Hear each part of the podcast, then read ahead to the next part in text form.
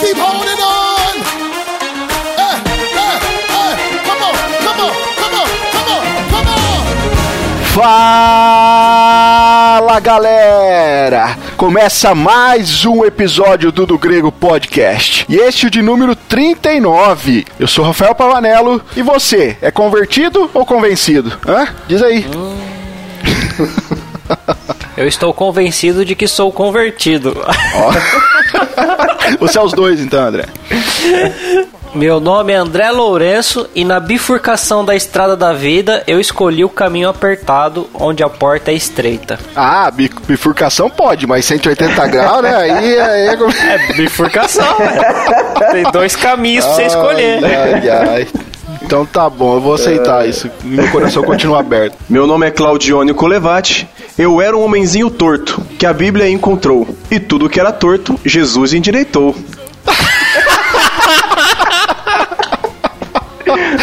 Caramba, que nostalgia, cara. Eu ouvi essa música na escola bíblica de criancinha, rapaz. Eu pensei, nessa- eu pensei nisso ontem, cara. Eu tava lembrando pra vocês de algo, eu lembrei da música, cara. Essa foi sensacional. Caramba. Bom, queridos ouvintes, como vocês viram aí, nós novamente estamos aqui com a presença ilustre de Claudione Colevati, o cara mais treteiro do Twitter. Eu louco. passei minha unção da treteira, viu? Da treta. Agora tá com o Johnny. Passei o cajado. É, é. Então, obrigado pelo convite. E agora eu não tô mais em Praia Grande, né? Agora eu tô em Plicite. Ó, É, agora congregando na, na mesma igreja que vocês, na presbiteriana. Quem diria, hein? Pois é, então, olha, eu falei novamente porque o nosso querido Johnny já participou conosco em outro episódio, né? Ele esteve aqui conosco no episódio de número 34, quando a gente falou de divórcio e novo casamento. Treta. Treta. naquela, naquela oportunidade, o Johnny ainda morava em Praia Grande. Acho que sim, né, Johnny? Sim, morava. Sim. É, e graças a Deus aí deu tudo certo. O Johnny tá pertinho de nós aqui. E ele está conosco novamente aqui no Do Grego Podcast para falar de um outro assunto. É, esse assunto é mais sossegado, né? Esperamos que sim. Só não pode envolver graus. Nem 90, nem 180, muito menos 360. É, deixando os graus de fora. Bom, querido ouvinte, hoje o nosso papo é sobre conversão. Ah, mas só um adendo aqui. Uma bifurcação seria mais ou menos uns 60 graus, tá? Depende, a purificação em T? Não, bifurcação em Y. Ah, tá bom então. Depende da bifurcação, tá vendo? Como vocês viram aí, querido ouvinte, nosso título de hoje é Quando alguém está convertido? Essa pergunta implica em falarmos sobre conversão, né? E pra quem conhece aí a famosa é, Ordo Salutis, né, a Ordem da Salvação, você sabe que conversão é um dos processos da salvação. Lembrando a você que nós Estamos sempre aqui trazendo alguns assuntos da teologia sistemática para vocês, para podermos bater um papo e desenvolvermos melhor o assunto. E hoje, conversão é uma delas. Mas será que dá para a gente ter evidências de uma verdadeira conversão? Quais seriam então as atitudes que as pessoas precisam tomar para elas poderem experimentar a verdadeira transformação? É isso aí que nós vamos fazer aqui nesse podcast. Nós vamos tentar então definir mais precisamente quando é que alguém realmente está verdadeiramente convertido. Mas antes, nós vamos rapidinho aqui para os nossos recados.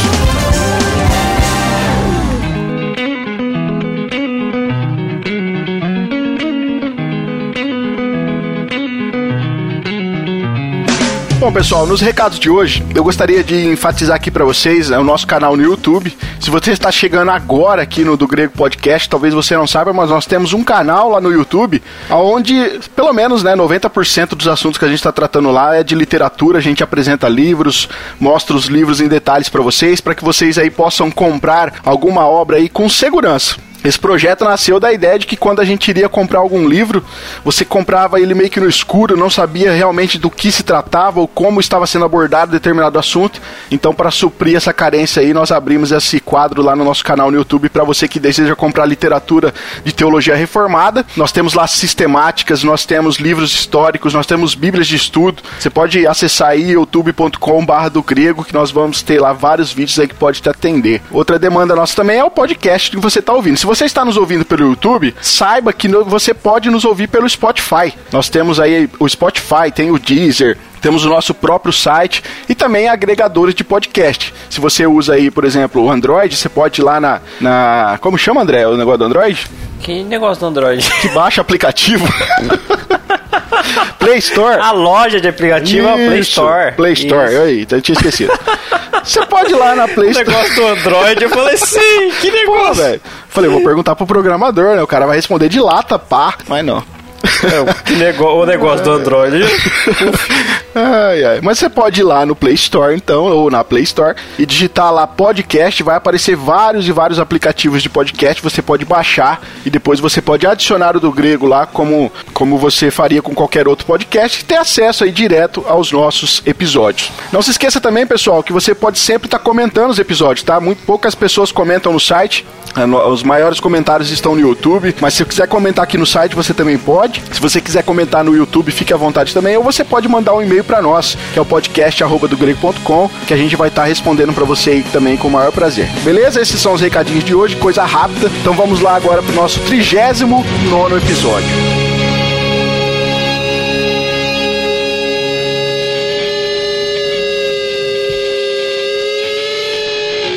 Isso é impossível! Ninguém mal como ele muda desse jeito! Nada é impossível para Deus.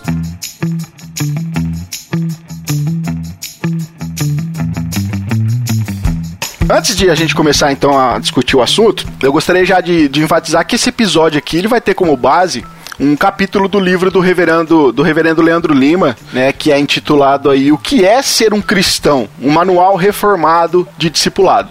E eu não vou falar para você onde é que você pode encontrar, porque na verdade eu também não sei. Eu procurei, André e, e Claudione, mas não consegui encontrar, cara, em nenhum lugar para poder indicar pro pessoal comprar. Infelizmente, a editora do Leandro Lima não tem um site ainda, que é a editora Agatos. Então, se você digitar lá no Facebook, olha, eu vou dar uma dica, ó. Digita no Facebook aí o nome do perfil da é, Marisa Tavares de Souza. É ela quem faz as vendas do livro do Leandro Lima. Pode ser que ela consiga para você lá o livro completo. Mas nós vamos aqui então falar sobre o capítulo 3 do livro e a gente vai falar um pouquinho sobre conversão. Agora, André e Johnny, pra gente começar o nosso papo. É bom então a gente já jogar na mesa aqui que conversão não significa necessariamente né, mudança de religião, como frequentemente as pessoas pensam. Por quê? Muitas pessoas acham que o simples fato de elas se virem de uma outra religião para o cristianismo, elas estão se convertendo. Né? Essa, pelo menos, é a ideia geral aí. Mas conversão não é necessariamente isso, certo? É, na verdade, uma conversão no sentido da palavra seria você está andando em um caminho e você muda o caminho que você está andando. Você faz uma conversão de caminho, uma mudança no caminho que você está fazendo. Então, se você estava numa religião, você mudou para uma outra religião, você converteu-se de religião.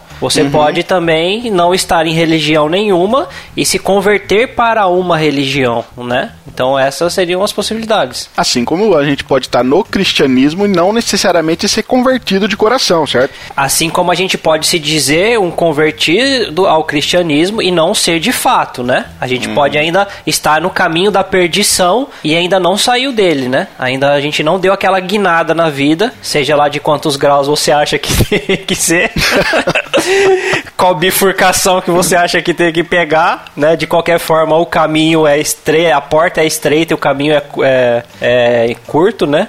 É, então você tem que saber que a mudança é de caminho. Você muda o, o, o modo como você estava caminhando. As ilustrações são muitas. Tem gente que vai é, pensar que você era cego e não podia enxergar e agora você enxerga porque você estava convertido. Você era morto e agora você ressuscitou. Você nasceu de novo. Você agora é convertido. Ou você estava sendo, você estava afogado e agora você foi salvo, resgatado. Agora você é convertido. Ah, são diversas formas, mas em relação ao caminho, a, a, a, passagem da conversão seria mais ou menos essa mesmo. Você está, está andando em, um, em um, uma estrada e você mudou de sentido dessa estrada. Você convergiu, né? Não necessariamente você retornou, mas você fez uma conversão, uma mudança brusca de caminho. E a gente acho que nunca deve, eu acho que a gente nunca deve aplicar a questão de conversão, e infelizmente o pessoal aplica, em, em contexto de religião religioso, porque quando a gente fala de conversão na Bíblia, a gente não está falando de religião, nós estamos falando de mudança de vida e qual estilo de vida nós vamos ter a partir do, do, do momento dessa conversão. Agora, essa, essa mudança de vida que você apontou, Johnny, ela necessariamente ela precisa é, começar no interior da pessoa e depois ela vai acabar se expandindo para o exterior, né? Ou seja, existem algumas coisas que nós podemos então apontar para uma pessoa e verificar se há uma verdadeira conversão? Existem algumas atitudes que a pessoa precisa tomar, que a pessoa precisa experimentar para que ela possa experimentar uma verdadeira conversão? Como que a gente poderia apontar isso biblicamente até? É, a gente aplica primeiro que no, no sentido que a, a conversão ela inicia-se de maneira espiritual, né? Porque a Bíblia mesmo fala que nós estávamos mortos e fomos ressuscitados em Cristo, né? E, e, Ele nos trouxe vida. E aí a partir disso, a nossa, a nossa vida em si, em nosso contexto, ela tem que aplicar, ela tem que ter uma aplicação para que de maneira externa para que as pessoas vejam aquilo que ocorreu internamente. É, a gente até conversou esses dias atrás, a gente até aplicou a questão de Tiago, quando Tiago, em nenhum, em nenhum momento Tiago ele vai contra Paulo sobre a questão da fé e obra, mas ele, mas ele afirma que através das obras é que você pode reconhecer de fato qual a fé que aquela pessoa tem, que é em Tiago 2. E ele fala que uma fé sem obras é uma fé morta, porque é uma fé que não trouxe mudança nenhuma. E como que você diz crer em Cristo e, e, e, você não há mudança nenhuma na sua vida ou no seu caráter, né? Até nós temos a questão da, da do próprio conceito de de conversão no sentido de que existe aqui a necessidade, nós vamos citar aqui alguns textos bíblicos, mas a ideia interior e exterior dessa, dessa evidência de conversão tem a ver com a questão da pessoa se arrepender dos seus pecados e crer em Jesus como seu único suficiente Salvador. Sim. Paulo tem um texto que ele usa que ele cita quando ele escreve a sua carta aos Colossenses, no capítulo 3, no verso 1 e 2, ele diz assim, ó, eu vou ler aqui na NVT, ele diz assim: olha, uma vez que vocês ressuscitaram para uma nova vida com Cristo, e aqui Paulo já está aplicando, claro, o conceito da conversão, no sentido de uma transformação de mente, né? A gente vai explicar isso daqui a pouco com mais detalhes, mas uma vez, então, voltando aqui, uma vez que vocês ressuscitaram para uma nova vida com Cristo, mantenham os olhos fixos nas realidades do alto, onde Cristo está sentado no lugar de honra à direita de Deus. Pensem nas coisas do alto e não nas coisas da terra. Então, veja que essa ideia de mudança de mente, né, cara? A ideia de que Sim. você agora agora houve realmente uma transformação, você se arrepende e você tem fé em Cristo, mas é necessário evidenciar isso através do arrependimento e fé, mas com uma mudança externa, uma mudança de mente. A mentalidade da pessoa é transformada. Seria então, só para tentar resumir o que vocês estão falando, é, seria uma mudança interna e uma mudança externa, onde a mudança interna seria arrependimento e fé, e a uhum. mudança externa seria é, mudança de vida e mudança de mente e prática de obras, né? Uhum, Onde, no caso, por exemplo, a mudança de vida e de mente seria, que eu não lembro qual que é a, a, a, o endereço do texto, mas é aquele que rouba, não roube mais. Aquele que pratica tais coisas que são ruins, não faça mais, né? Efésios 4, né? Então, uhum. e e além do, da questão da prática das boas obras e da obediência a, ao que o, os mandamentos de Deus guarda, né? Sim. Seria mais ou menos isso daí. É. É muito mais do que pular de um catolicismo pro cristianismo, entende? É muito mais do que um simples. A, a conversão no sentido mais simples da palavra. Existe realmente uma mudança que há no coração daquela pessoa que realmente se converteu, que realmente foi transformada aí pela ação do Espírito Santo. Isso é impossível! Ninguém mal como ele muda desse jeito. Nada é impossível para Deus. Como diz o ditado, o fruto não cai muito longe da árvore, né? Uhum, então, tipo uhum. assim, se pelo fruto você conhece a árvore que tem, é pelo fruto que você vai identificar que realmente que tipo de árvore é aquela. Né? O fruto não vai cair longe do pé. Então você vai identificar por isso o que aquela pessoa pratica, se aquilo que aquela pessoa faz ou que aquela pessoa fala condiz com aquilo que a fé dela professa. Que era o que o Johnny estava falando em relação a Tiago, certo, Johnny? Sim. É, eu falo, não, eu, é, que o, é que o Rafael falou sobre a questão de pular do, do catolicismo para o cristianismo, cristianismo em si.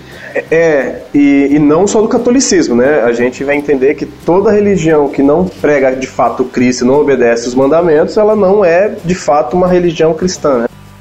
Seria do catolicismo pro protestantismo, na verdade. É né? isso, é. é. E, cara, tem, um- tem algo importante aqui, porque assim, parte de falsas conversões, eu não tô generalizando, tá? Mas parte aqui de falsas conversões também é devido às falsas é, apresentações, às vezes, do, do evangelho que é apresentado para as pessoas. Vocês não concordam? Porque tem pessoas, às vezes, que se, que se dizem que se converteram a algo que foi apresentado para elas, mas que não necessariamente era o evangelho de Cristo. Não, na verdade, como que, como que vai haver uma conversão a Cristo se, de- se aquilo que foi passa, em- em- entregue a ela não foi Cristo? Foi entregue o, outro evangelho, não o evangelho de Cristo. Eles tão, ele- é. Ela se converte a um outro Deus, um Deus criado por alguém, mas não o Deus da Bíblia. Sim, e eu não, fa eu, e eu não falo nem de disto destoer aqui. Não seja burro! De destoar, perdão o verbo aqui, né? De destoar na questão de é, do que que foi apresentado para ela, mas em si como às vezes. Porque o, a mensagem do evangelho nem sempre é uma, é uma mensagem de promessas de uma vida melhor, de bênçãos materiais, de riquezas, etc. E às vezes as- tem muitas pessoas dentro de igrejas, e aqui já trazendo no nosso contexto, que estão falsamente convertidas a algo que foi prometidas a ela, que não necessariamente é a, mensagem verdadeira de arrependimento e fé que elas precisaram ou precisavam ter ouvido, né? Sim, na verdade a gente, a gente pode até entrar é, quando a gente fala em questão de, de, de arrependimento, né? Eu acho que é um problema hoje no nosso no meio evangélico atual, porque assim a gente está falando de conversão, a gente vai vai tá, tá se propondo a falar de se, se a pessoa é convertida ou não. Se a gente analisar, por exemplo, as pregações do início da igreja com agora, e o próprio Cristo era arrependam-se, arrependam-se. E aí o questionamento que nós deveríamos fazer hoje, né, quando eu falo nós, é de maneira geral. Tá, eu tenho que me arrepender, mas do quê? As pessoas nem sabem o que, que é e falam, não, eu aceito a Cristo. O, o evangelho, o suposto evangelho que está sendo anunciado é Jesus te ama e ele tem algo especial para você. É, Tem algo especial para sua vida. E as pessoas têm aceitado isso. Quando o que Jesus fala é cada um tome a sua cruz, negue-se a si mesmo e siga-me. Sim. É uma coisa, se você quer ganhar a sua vida, você tem que perder ela, não é o contrário. E como, É. e como o Cristo também falou, que no mundo tereis aflições. Ou então, ou então um jargão muito utilizado em algumas igrejas que eu já vi é: venha para Jesus para ser feliz. Mas qual é, qual, qual é esse contexto de felicidade? É a felicidade plena, de no sentido de se arrepender, ter um relacionamento de fato com Deus e aí a partir daí ter de fato uma conversão?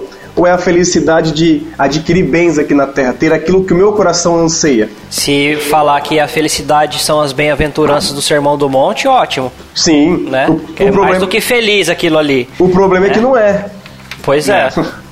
Até porque o Sermão do Monte é um resumo daquilo que os cidadãos do reino precisam fazer para seguir a Cristo, certo? Pois é, então. Mas aquilo ali é- seria o ser feliz com Deus. Sim. Né? Aham, seria ser mais do que feliz, na verdade. Nós temos um exemplo bíblico de é muito texto muito conhecido de Atos 2, quando Pedro, né, ele vai fazer é, a gente conhece muito a, a descida do Espírito Santo, mas se esquece do contexto principal, né? De como que isso ocorreu, ou que vem um pouco antes disso, que Pedro está pregando para aquela multidão de judeus, e ali a mensagem de Pedro é falando que tudo aquilo que estava registrado no Antigo Testamento, ele se cumpriu na pessoa de Cristo, e Pedro vem anunciando isso desde o início do Antigo Testamento, e vai falar que a, a morte e a ressurreição de Jesus Cristo é o cumprimento de tudo aquilo, e o texto diz ali que muitas pessoas, né, uma multidão ali, elas se elas, elas ouviram e elas pegaram e foram batizadas. Mas o texto diz lá em Atos 2:37, ve- veja está escrito assim, ó, ouvindo eles estas coisas, compungiu-lhes, nossa, eu tô usando outra tradução aqui, não vai dar certo não. Deixa eu abrir aqui na NVT, senão nossos ouvintes vão ficar doidos comigo. Atos 2:37. Olha, tá escrito assim, ó, as palavras partiram o coração dos que ouviam e eles perguntaram a Pedro e aos apóstolos, ué, o que, que nós devemos fazer? Veja, cara, que a reação da- do pessoal que depois de ouvirem o evangelho que Pedro pregou, foi justamente, olha, o que, que nós temos que fazer agora, então, se nós estamos nessa situação? Ou seja, eles foram, foram tocados por aquilo que Pedro falou, certo? E aqui, Pedro, como eu falei, eles, o Pedro não falou para eles de promessas de vida melhor, Pedro não falou que eles iriam enriquecer, não, eles... Ó, vocês crucificaram a Cristo. Exatamente, olha a mensagem. Vocês são culpados de terem crucificado a Jesus. Né? Apesar aqui nós temos também a soberania de Deus em tudo isso. Mas veja que a resposta de Pedro ela foi uma resposta interessante, porque Pedro vai dizer assim no verso 38 e 39, olha, Pedro respondeu: "Vocês têm que se arrepender para o perdão dos seus pecados e cada um deve ser batizado em nome de Jesus Cristo. Então receberão a dádiva do Espírito Santo." Veja que aqui no verso 38 Paulo, é, Pedro fala o seguinte: olha, o que vocês têm que fazer? Vocês precisam se arrepender do perdão para que vocês tenham o perdão do pecado de vocês. Então, talvez muitas pessoas hoje que tenham se, né, entre aspas, que se convertido ao cristianismo, talvez não tenham ouvido essa mensagem de necessidade de se arrependerem de sua vida de pecados e devem crer em Jesus Cristo aqui como seu único suficiente Salvador para que realmente possam experimentar a mudança de vida, né, que é o processo de santidade que só vai realmente acontecer na vida do verdadeiro crente.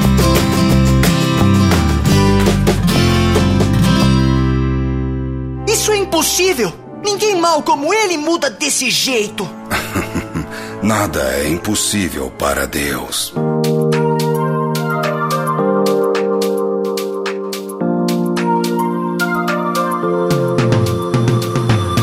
Agora, depois da conversão, existe mais um elemento que é importante, então, na vida das pessoas. Veja que é necessário uma vida de compromisso, certo? Por que, que eu falo isso, cara? Porque muitas vezes as pessoas elas são chamadas a aceitarem a Jesus Cristo e acham que elas só elas podem continuar vivendo da mesma forma que estavam vivendo antes, sem que haja aqui, como nós já falamos, uma transformação de vida. Ou talvez elas eles estão realmente na igreja só para buscar as coisas que foram prometidas para elas, sejam é, bênçãos da prosperidade, sejam bênçãos de, de uma vida melhor aqui nessa terra. Mas nós precisamos entender que mais do que isso existe existe aqui uma, uma ideia de compromisso com Cristo e a ideia de seguir a Jesus de, de forma compromissada, cara, é algo que talvez a gente precise se aprofundar mais, porque não é um trabalho fácil. Vocês não concordam? E o fato de que uma vez que você foi regenerado, uma vez que você foi é, é, tomado pelo Espírito Santo, não tem como você permanecer da mesma forma. Uhum. Claro que você não vai mudar da água para o vinho, mas vai haver mudança, vai haver transformação. E além de você ser transformado pelo Espírito Santo, a partir do momento que você conhece a vontade de Deus, conhece os mandamentos de Deus, com a ajuda e o, no poder do Espírito Santo, a sua vida é transformada. A partir do momento que você conhece mais, mais aquilo vai mudando e vai mudando você. Isso não, não tem como você permanecer a mesma pessoa. Não tem como você ficar do mesmo jeito que você era antes da conversão. Não, não dá. Não é, não é questão de é, de que simplesmente uma escolha. Não, não, não, não dá. Uhum. Entende? Antes você não tinha o Espírito Santo e antes você não tinha conhecimento das coisas de Deus. Agora você tem. Você tem duas coisas poderosíssimas: o conhecimento da palavra e o conhecimento e o poder do Espírito agindo dentro de você. Como você vai permanecer da mesma forma? E basta a gente ler, é, citar o que Paulo coloca em Gálatas 5:20. Quais são os frutos do Espírito? O fruto do Espírito, né? É, é amor, amor, gozo, paz, longanimidade, benignidade, bondade, fé, mansidão e temperança. E na carta Paulo tá, tá contrapondo quem faz a, quem, quais são as obras da carne e quais são as, a, a, as obras do espírito. Então, se de fato é convertido, as obras da carne, a, a, o, o, convertido ele tem que deixar de praticar. É, isso é verdade. E desenvolver o fruto do Espírito. Desenvolver o fruto do Espírito. Claro que você não vai desenvolver o fruto do Espírito de uma vez. Não é do, isso. Só, né? Isso aí você vai desenvolver e isso vai ser desenvolvido durante a sua vida, porque isso tem a ver com o processo de santificação. De santificação Sim. Né? Mas uh, gradualmente da mesma forma se o espírito milita contra a carne da mesma forma como quando o, espírito vai desenvolvendo em você a obra do espírito a, as obras da carne vão morrendo para você. Elas vão abandonando a sua vida entende? Assim como uma vai crescendo a outra vai morrendo vai te abandonando. É, eu, eu, tenho uma frase do Paul Washer que eu acho interessante que ele fala, né, que é, abre aspas, a conversão envolve transformação, Caso contrário, foi apenas emoção. Fecha aspas. Legal. E essa questão de emoção, cara, é justamente que a gente tá. Acho que a gente já falou aqui um pouquinho, mas é, quem nunca participou de um culto que no final do, do, do, culto lá a pessoa é chamada, feito um apelo e a pessoa é chamada em as para aceitar Jesus, né? Dá uma chance para Jesus. Dá uma chance. Eu aceitei Jesus. Você aceitou? Você aceitou? Eu aceitei, levantei Aí. a mão, aceitei. Tinha que dar uma Jesus. chance para ele, né? Eu aceitei, eu aceitei Jesus. Insistiu tanto. Geralmente é assim que funciona. A pessoa se levanta, ela vai lá na frente, né? E aí o, o, o, pregador faz um apelo, se ela quer aceitar Jesus, ela diz sim, eu quero aceitar Jesus. Mas, cara, se a gente for pegar textos bíblicos de quando Jesus está chamando, e aqui eu já quero pontuar algo, cara, que é sempre Cristo quem toma a iniciativa, a gente não a gente não aceita Jesus, é o contrário. Ele tomou a iniciativa com o Johnny, ele ficou implorando, vem pra mim, meu filho, por favor, filho meu. Ele falou, não, ele, ele falou assim, é, citando Thales Roberto.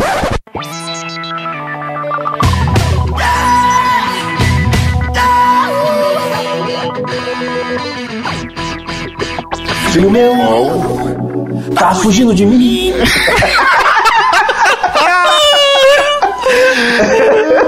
Ele viu que você era acima da média. Ah, tapa na cara dói que você nem imagina. É. Esse Thales é uma figura. Ai, Mas assim, seguindo, olha. seguindo, seguindo. Toca, toca o barco. seguindo a Jesus, hein? É, opa. É, como eu estava dizendo, né? É muito diferente a maneira como que nos evangelhos nós vemos é, Jesus Cristo chamando as pessoas não para aceitarem a Ele, mas sim para segui-lo. É, é muito diferente, cara. Se a gente for pegar o texto, por exemplo, lá de Lucas 5, Lucas capítulo 5, é, de 27 a 29, o texto diz assim, e aqui eu vou ler na ara mesmo, ó, tá escrito assim: Passadas estas coisas, saindo, viu um publicano chamado Levi, assentado na coletoria, e disse-lhe: Segue-me. Ele se levantou e, deixando tudo, seguiu. Esse texto é esquisito, não é? Porque. Nossa, e como, cara? Não, é um cara que não via, não conhecia, não sabia, não tinha trocado uma ideia, não tinha falado nada, não tinha nada, nada. Ó, me segue. E o pior, o cara foi. Pois é. Cristo aqui não dá explicação, cara. Não, não, não, não oferece nada pra ele, nada. Simplesmente diz: olha, segue-me. Tá parecendo Elias com Eliseu, né? Passa a capa, Uhum, só e ó, bora lá. Eliseu sentiu o cheiro da capa e foi atrás, meu irmão, não perguntou nada. Mas o que que é interessante a gente destacar nessa passagem, cara? É que Jesus aqui ele não promete e não oferece absolutamente nada para Mateus. Isso não está registrado aqui. Sabe, é muito diferente daquilo que nós estamos acostumados hoje a ouvir quando a pessoa está pregando uma mensagem evangelística, aqui entre aspas, novamente. A pessoa às vezes of- oferece de tudo, cara. O pregador oferece um monte de coisas terrenas, sendo que na verdade aqui Jesus Cristo não prometia absolutamente nada, né? Jesus nunca colocou uma condição para as pessoas seguirem, né, no sentido aqui de vantagem pessoal. Pelo contrário, né? Se a gente for ver algumas outras passagens, Jesus falava assim, ó, eu não tenho nem onde dormir, filho. Exatamente, Se você tá cara. esperando alguma coisa, você tá feado. Isso é impossível! Ninguém mal como ele muda desse jeito!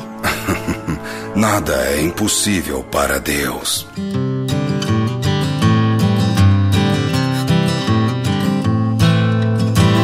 Além de citar essa passagem, eu acho também interessante quando a gente vê a, a conversão de Paulo. Paulo tá, Paulo tá indo para Damasco, que ele quer lá pegar o pessoal lá, matar os cristãos lá. Aí do nada, ele vê uma luz, ele vê lá, ele fala com, com Jesus, Jesus ainda fala para ele que, que, que- por, que, que, por que, que Paulo persegue ele. Aí Paulo questiona ele, fala: Quem é, né? Quem és tu, Senhor? E aí a resposta é: Eu sou Jesus a quem te persegues. Aí Jesus dá uma ordem, mas levanta-te e entra na cidade onde te dirão que tem, o que convém fazer. O cara pega, levanta e vai. Exatamente. Cara, na hora que ele fala assim, quem és tu, Senhor, ali ele já, já se entregou ali. Antes de Jesus falar quem era. É, então, mas, mas quando ele dá a confissão de Senhor ali, já era, filho. Porque ele tá reconhecendo o Senhor ali. Não, sim, eu falo. E, e não teve nenhuma promessa, nada. Cristo só mandou ele se levantar e falar, vai Rapaz, aonde o cara, você tem que ir. o cara vê um clarão, fica cego, não enxerga mais nada. O cara é derrubado, seja lá de onde ele podia estar no avião, ele foi derrubado ali. De cara no chão. Podia estar no camelo, um dromedário. Ninguém sabe o que, que ele tava ali. Caiu de cara no chão, filho. Você é louco? Ele vai fazer o quê? Hã? Eis-me aqui, senhor, tá ligado? Olha, existe a possibilidade, e aqui eu estou sendo. estou divagando, tá? Não é, não é informação bíblica, mas existe a possibilidade, que eu quero fazer um paralelo com a história, já que Paulo, já que Paulo citou Johnny, ó. Já que Johnny citou Paulo. Já que o Johnny citou Paulo, eu quero fazer um paralelo com, com o Mateus aqui, que a gente estava falando com o Levi, né? Olha, existe a possibilidade né, alguns estudiosos vão levantar talvez essa questão de que talvez Levi já tivesse ouvido falar um pouquinho da fama de Cristo, certo? De, de- daquilo que Jesus já estava fazendo, dos milagres que estava operando, quem as pessoas já apontavam para quem ele era. E talvez isso tenha facilitado de seguir, mas não tira a ideia de que Jesus não ofereceu nada em troca para ele. Isso é fato no texto. Sem dúvida, claro. Tá? Assim como o Johnny citou a questão de Paulo, Paulo também não foi oferecido nada para ele. Paulo era um perseguidor de Cristo, certo? E no caso de Paulo, Paulo tava matando os cristãos mesmo. Uhum, E Paulo exatamente. conhecia a história, já tinha ouvido falar dos rumores e tava matando mesmo. E o que que Mateus fazia? Mateus era o quê? Mateus era o cobrador de impostos, ele Isso. lalava a mão no dinheiro dos outros. Exatamente. E Mateus muda ou não muda de vida? Muda, ele abandona. É, é tanto Exatamente. muda de vida que ele precisa abandonar o emprego que ele tinha para poder demonstrar que ele mudou de vida. Exatamente. Essa é a diferença. Por isso que eu falo que a- a- o termo conversão, cara, que é no grego aquele, aquela palavra metanoeu, Metanoel. ela literalmente no grego significa mudar de mente. Essa é a ideia de arrependimento. Não é uma. um- eu quero até citar um texto aqui, cara. Deixa eu só ver se eu acho aqui nas minhas anotações, que eu já conversei isso com o Johnny. E eu acho que é importante aqui passar isso para os nossos ouvintes. Olha, se a gente pegar o texto de Marcos 1,15, deixa eu só abrir aqui na minha Bíblia para poder mostrar para vocês a diferença, porque isso é importantíssimo, cara. Texto de Marcos 1, verso 15. Tá escrito assim lá, olha. O tempo está cumprido, cumprido, né? O reino de Deus está próximo. Arrependei-vos e crede no evangelho. Essa palavrinha aqui no grego, arrependei-vos, é justamente a palavra que eu falei, metanoel. E a ideia, como eu já falei, é mudar de mente. É algo que realmente aconteceu com Levi e aconteceu com Paulo, como a gente está citando os dois exemplos aqui. Agora, se você pegar o texto de Mateus 27, abra aí, querido ouvinte, se você tá, se você pode, senão depois você chega na sua casa lá e veja. Mateus 27, 3 vai dizer assim, ó: Então Judas, o que o traiu, vendo que Jesus fora condenado, tocado de remorso, certo? Essa palavrinha remorso aqui, ela é a palavra metamelomai. E sabe o que significa no grego isso? É só um profundo pesar. Olha a diferença de mudança de mente para um profundo pesar. Existe uma diferença aqui, certo? A ideia é que Paulo e também Levi não tiveram um profundo pesar ou um, simplesmente um sentimento vazio. Não, eles mudaram de mente. Eles realmente se converteram. Tanto que Paulo vai cansar de falar nas cartas deles que a gente precisa abandonar o velho homem e agora viver para Cristo. Lá em Gálatas 2, capítulo 20, Paulo fala assim, ó: "Já não sou eu quem vive, mas é Cristo que vive em mim".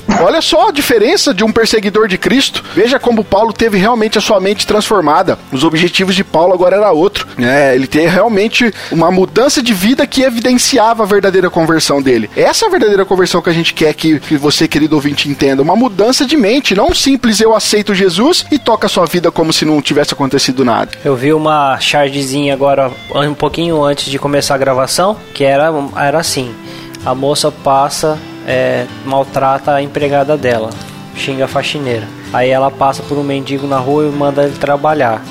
Aí fala mal, fofoca com uma amiga dela, fofoca de uma moça, de uma outra mulher que é gorda. Aí chega na igreja, dobra diante de Deus, né? E fala assim: Ah, Deus, como eu te amo.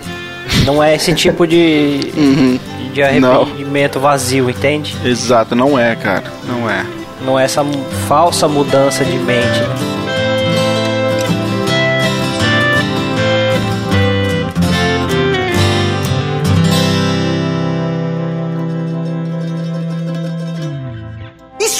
Impossível! Ninguém mal como ele muda desse jeito! Nada é impossível para Deus.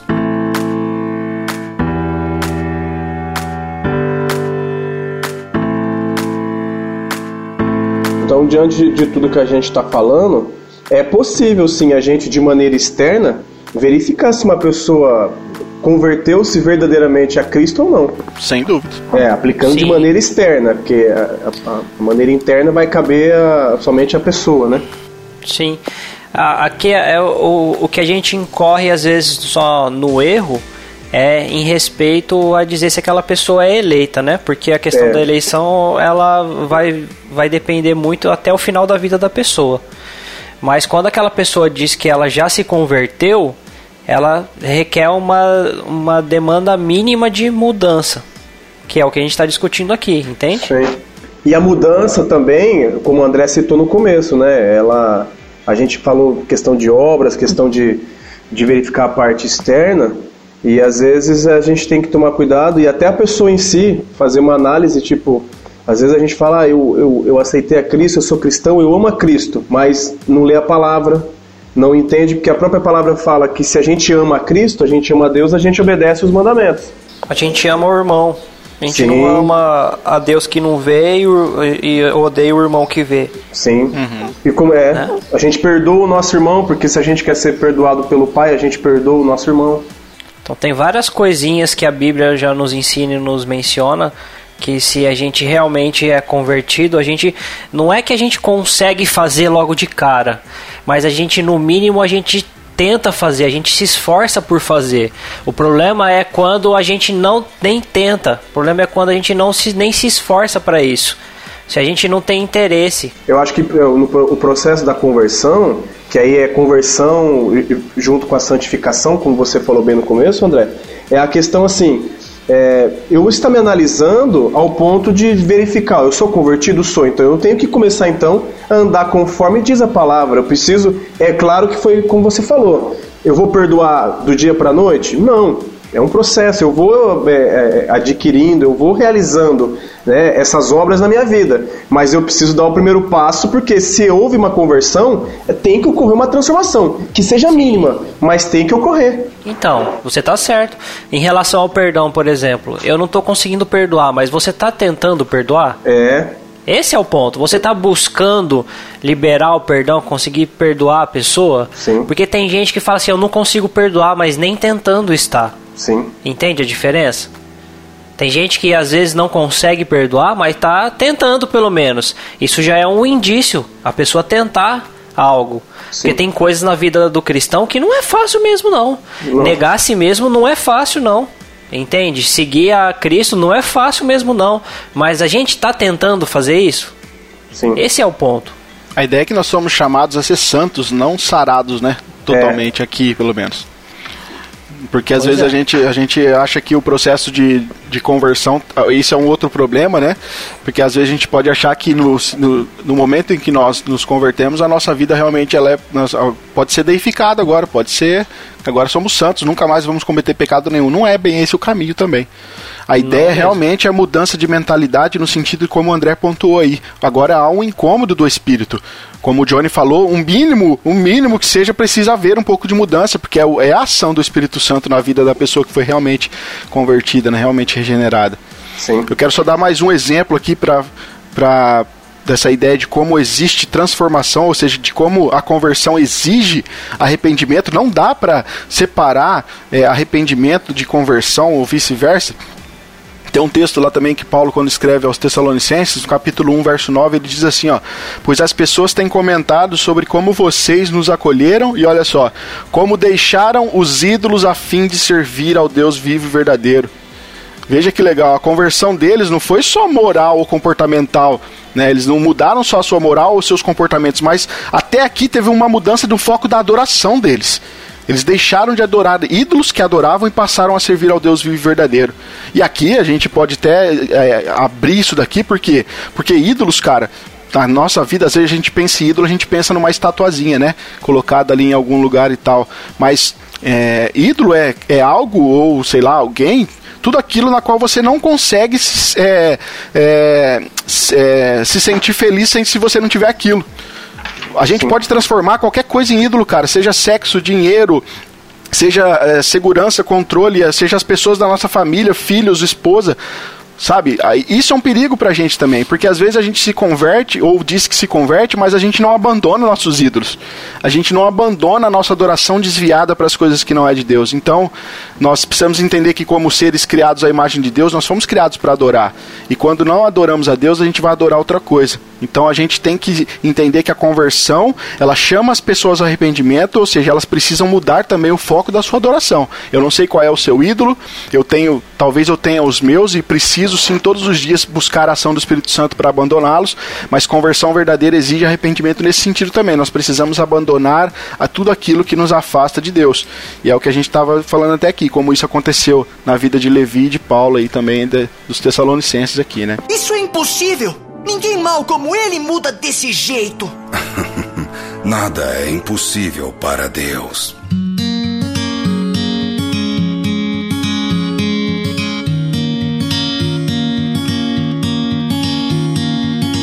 Ô Rafa, falando sobre a questão da conversão ainda, eu, eu achei interessante, eu vou fazer a leitura aqui da uma parte do comentário do livro do, do eh, Leandro Lima, né? Sim, pois não.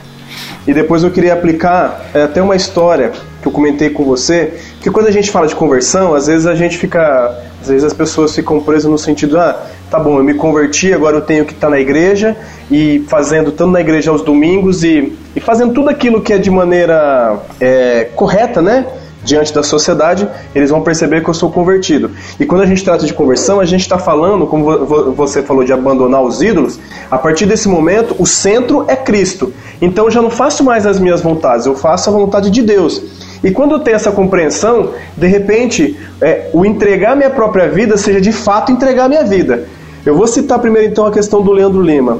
É, tem, a, tem a passagem aqui que ele fala né, que a conversão é uma mudança de vida que começa no interior da pessoa e que se expande para o exterior a partir do arrependimento e da fé. Ela é uma experiência interior, mas que vai se demonstrar em atos bem concretos. É uma vida voltada para o céu e não mais para a terra. Aí eu recomendo, já tinha até falado com você, e eu recomendo para quem tá, para os ouvintes, conhecer as histórias dos, dos moravianos. Os moravianos eram, uma, eram um pessoal da, que moravam no século, na Alemanha no século XVIII e que conheceram a Cristo, né? É, tinham esse, esse hábito de, de, de oração, de estudo, e ficaram sabendo de uma ilha é, onde tinham escravos negros. E aí eles foram falar com, com o dono da ilha se eles podiam ir lá pregar sobre Jesus, porque aqueles africanos iriam morrer sem conhecer a Cristo. E o, dono, e o dono da ilha falou que jamais entraria nenhum tipo de clérigo, nada, na, na- nenhum sentido religioso. Esses dois jovens, eles se vendem como escravos,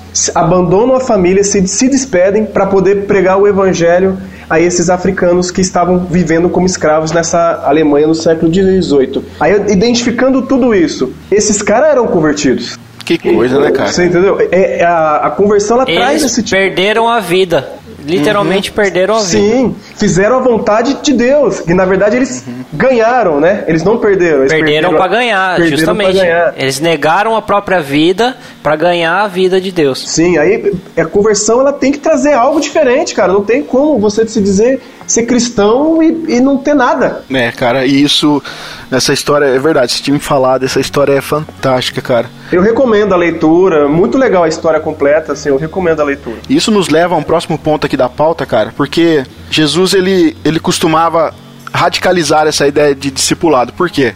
Nós estamos falando de seguir a Jesus, e como que seguir a Jesus depois da conversão implica em mudança, certo? Tem duas, tem duas passagens bíblicas, cara, que, que Jesus Cristo disse, e que eu não sei, às vezes a gente esquece de textos como esses, mas Jesus foi muito claro em enfatizar que quando alguém fosse segui-lo, essa pessoa iria evitar, iria na verdade enfrentar algum tipo de privação, seja ela de qual, de qual coisa fosse. Veja tem uma das metáforas que Jesus usa lá em Lucas 14, de 28 a 30, que Jesus vai falar o seguinte, olha, antes de você levantar uma torre, cara, verifica se você tem realmente recursos para você acabar a obra toda. Jesus era especialista em usar parábolas, né, em usar histórias para poder ilustrar uma realidade espiritual. E aqui Jesus está falando, olha, antes de você, a ideia é, antes de você me seguir, cara, verifica se você vai conseguir até o fim. Porque a coisa não é tão oba-oba e simples como as pessoas às vezes imaginam. Outra parábola também, outra mensagem, metáfora, né, seja aí como você quiser chamar, Lucas 14, 31, 32, continuação, Jesus fala, olha, nenhum rei precisa, pode se lançar à guerra se ele não tiver certeza se ele vai conseguir vencer, se ele vai ter um exército forte o suficiente para vencer o inimigo. Jesus Cristo está apontando aqui, cara, o custo do discipulado. A ideia de que não, não tem, é, não existe uma, uma, uma- como você seguir a Jesus sem abrir mão de algumas coisas da sua vida, sem abrir mão de às vezes dos, como nós falamos aqui, de um ídolo que você tem, de uma vontade que você tem, para agora poder viver a vontade de Deus, como esses moravianos aqui que o, o Johnny falou fizeram. Existe um custo, cara, e o custo às vezes não é baixo. Por isso que às vezes a gente acha que o cristianismo é oba-oba, é alegria, é promessas disso, daquilo, daquilo, daquilo, e nos esquecemos de que existe um custo do discipulado para poder seguir a Cristo, né? Ô Rafa, e só complementando o que você falou, né? Às vezes a gente tem que largar algumas coisas. Se a gente continuar lendo Lucas 14, no 33, o próprio Cristo fala, né? Que ó, assim pois, todo aquele que dentre vós não renunciar a tudo, e aqui tudo é tudo mesmo, tudo, qu- quanto tem, não pode ser meu discípulo. Cara, e renunciar a é. tudo é, é tudo, é a própria vida. É muito profundo, cara. É, é a questão de Levi, cara. Lá, sabe o cara largar tudo pra trás? Tudo aquilo que ele fazia, que dava rendimento pra ele, ele largou tudo porque era errado o que fazia. Eu fico imaginando a conversão, às vezes, de pessoas que têm profissões ilícitas, cara. Sim. Entendeu? É, talvez pra nós o custo foi Não foi- talvez baixo, né? Sim. Não sei o de vocês, mas o meu custo não foi tão alto assim. Mas tem pessoas, às vezes, que precisam ter um custo muito alto, cara. E é necessário. Não tem outro caminho. Não tem net- outro texto também aqui, né? É, na verdade, tem vários textos, né? Se alguém quer vir após mim, a si mesmo se negue, dia a dia tome a sua cruz e siga-me. Jesus Cristo cansou de falar nisso nos evangelhos. E a ideia de tomar a cruz aqui é uma, é uma coisa bonita? Não é, cara. Não. Qual que era a ideia de cruz lá no, no, pra Jesus? Era maldição, né? O cara era maldito quem morria na, era? na cruz.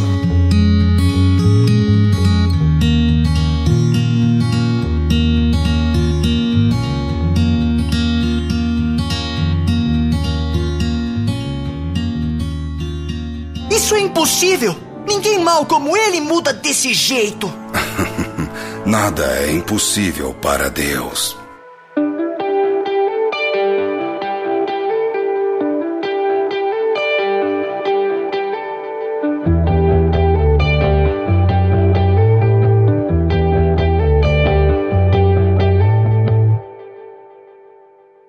Mas a ideia era assim, ó, eu, vou, eu tô me negando até o fim. Eu tô dando a minha vida e vou dar a minha vida até o final. Porque o, a- o sentido é esse. Você não. Porque quando a gente se entrega pra Jesus, a gente não vai morrer na hora, né?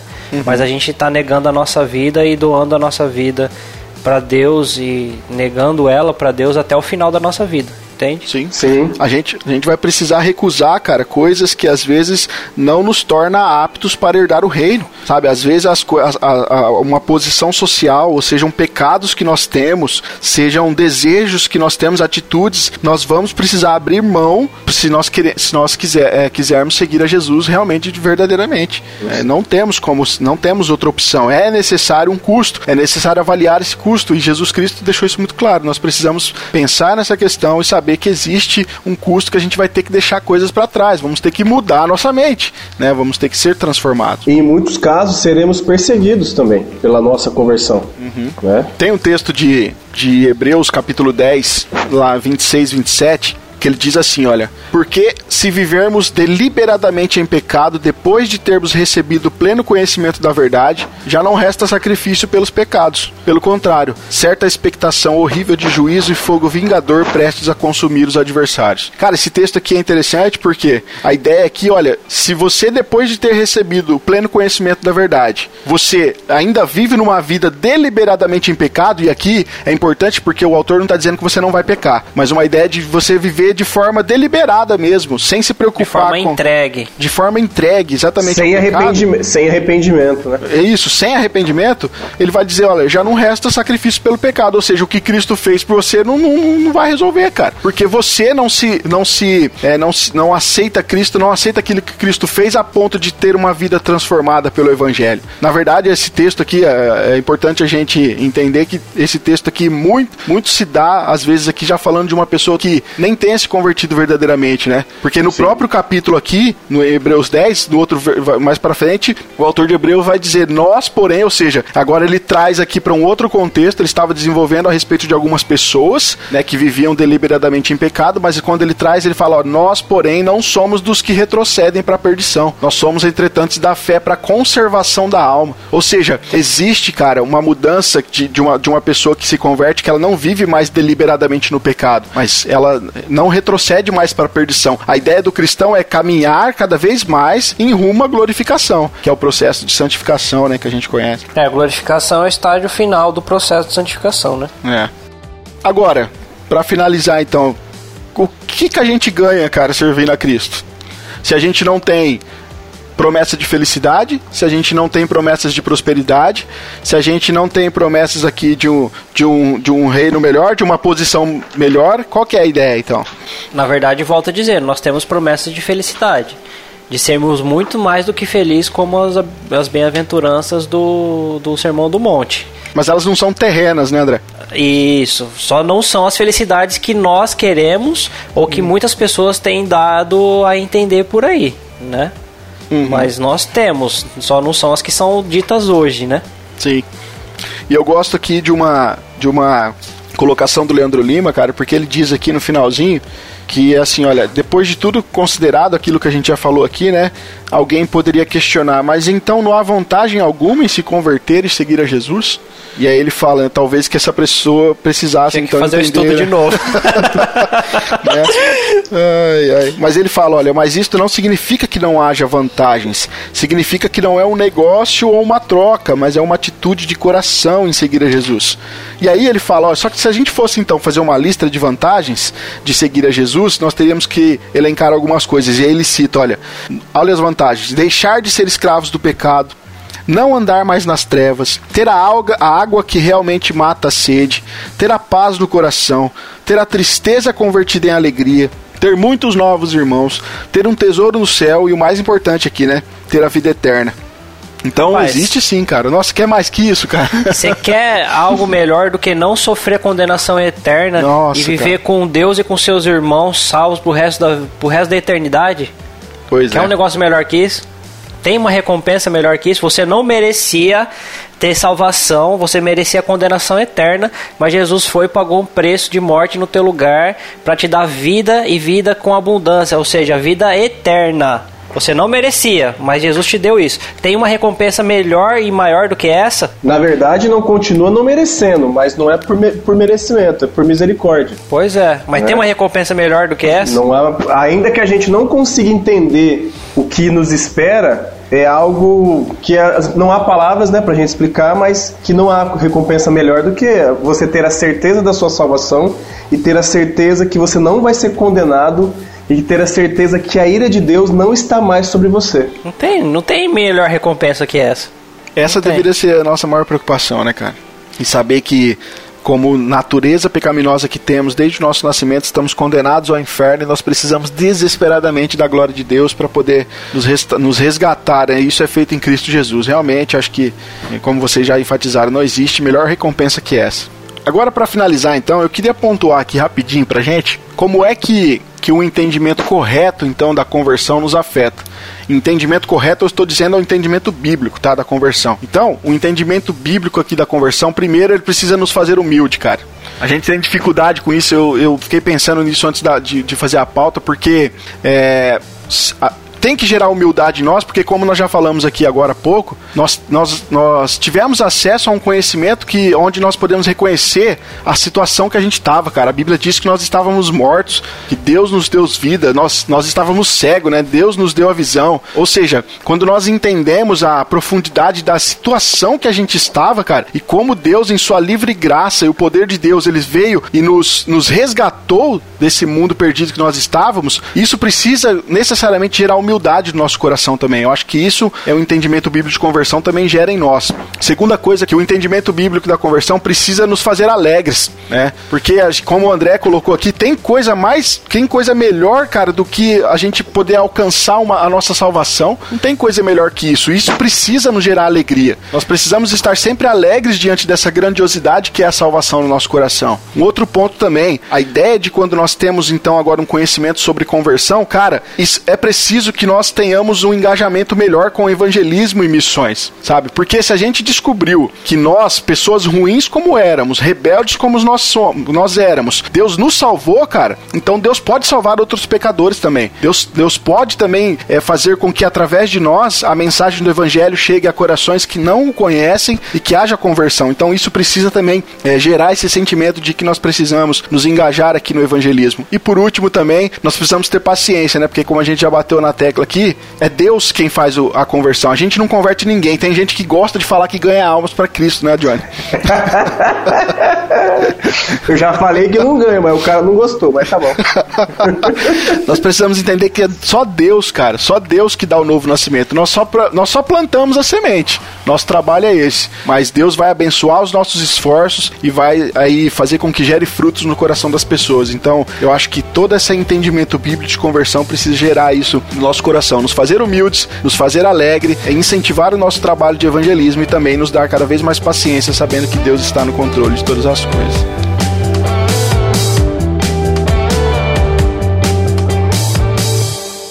Isso é impossível! Ninguém mal como ele muda desse jeito!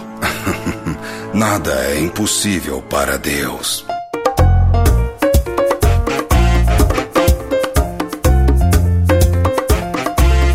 Isso aí, querido ouvinte. Nós vamos ficando por aqui.